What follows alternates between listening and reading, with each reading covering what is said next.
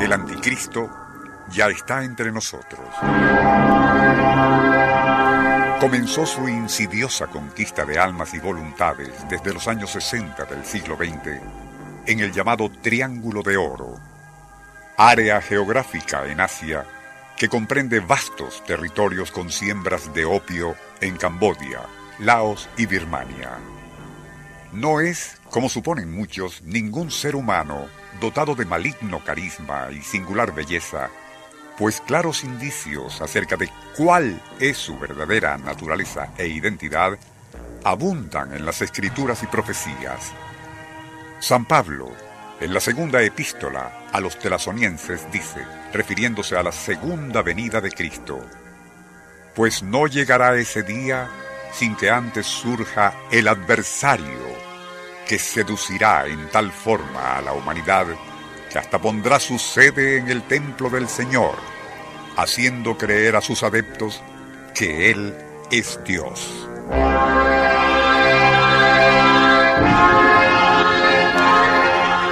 Por su parte, el religioso e investigador M.B. Ibeline afirma, la prédica ritualista de la bestia será eufórica, optimista y disolvente. Nostradamus, en la centuria 1071, lo define claramente cuando afirma, será tan seductora su influencia que de todas partes le vendrán a honrar.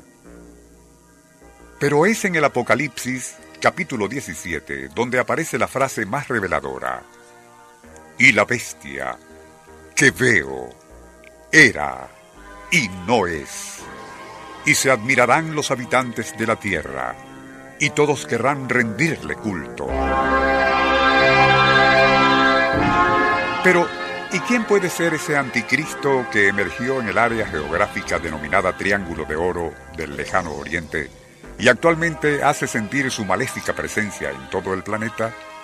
Como ya se dijo, no se trata de una persona y seguramente el escucha perspicaz sin duda se habrá dado cuenta de que se trata más bien de una poderosa dualidad, la droga y una tecnología pervertida y desbocada.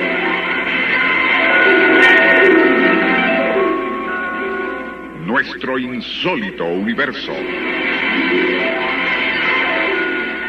Cinco minutos recorriendo nuestro mundo sorprendente.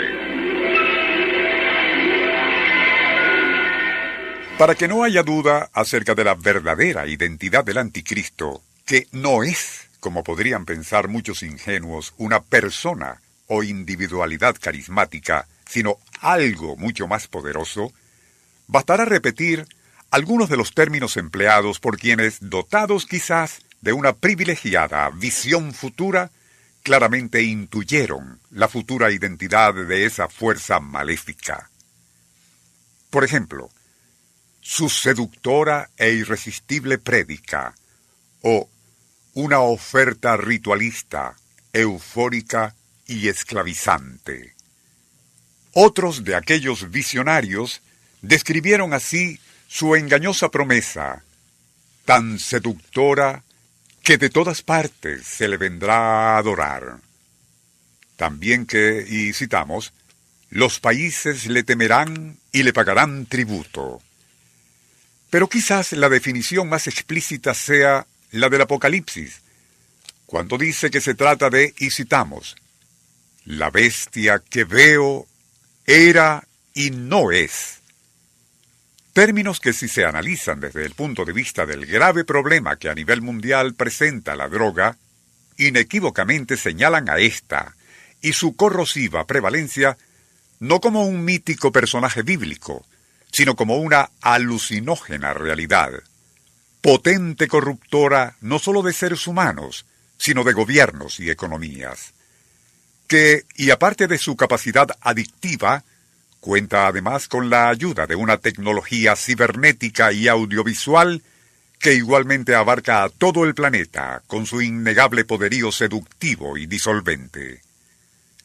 ¿A cuál otra sino a la preeminencia de esa deidad tecnopsicotrópica es a la que se refieren las visiones apocalípticas de la antigüedad. ¿Cuál otra oferta ritualista, eufórica y esclavizante puede igualar al único fenómeno que desde los años 50 y 60 del siglo XX ha estado cobrando fuerza, está en todas partes, corrompe a todo, captando cada vez más súbditos que le rinden culto incondicional, hasta el punto de matar y morir en su nombre? Así los profetas del pasado parece que sí intuyeron correctamente que en las postrimerías del segundo milenio surgiría un maligno pero oculto poder que intentaría suplantar a Dios con su prédica eufórica y esclavizante.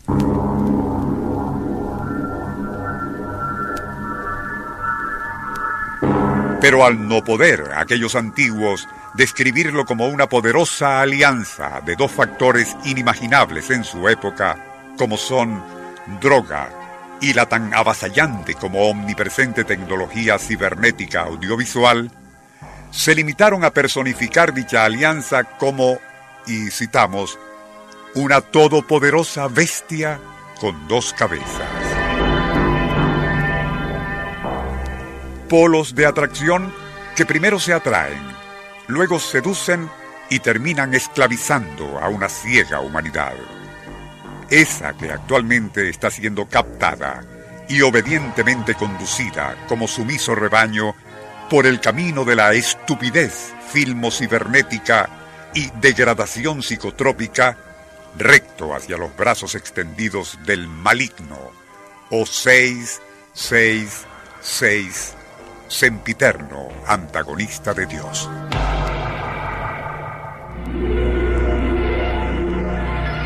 Nuestro insólito universo. Email insólitouniverso arroba unionradio.com.be Libreto y dirección Rafael Silva. Les narró Porfirio Torres.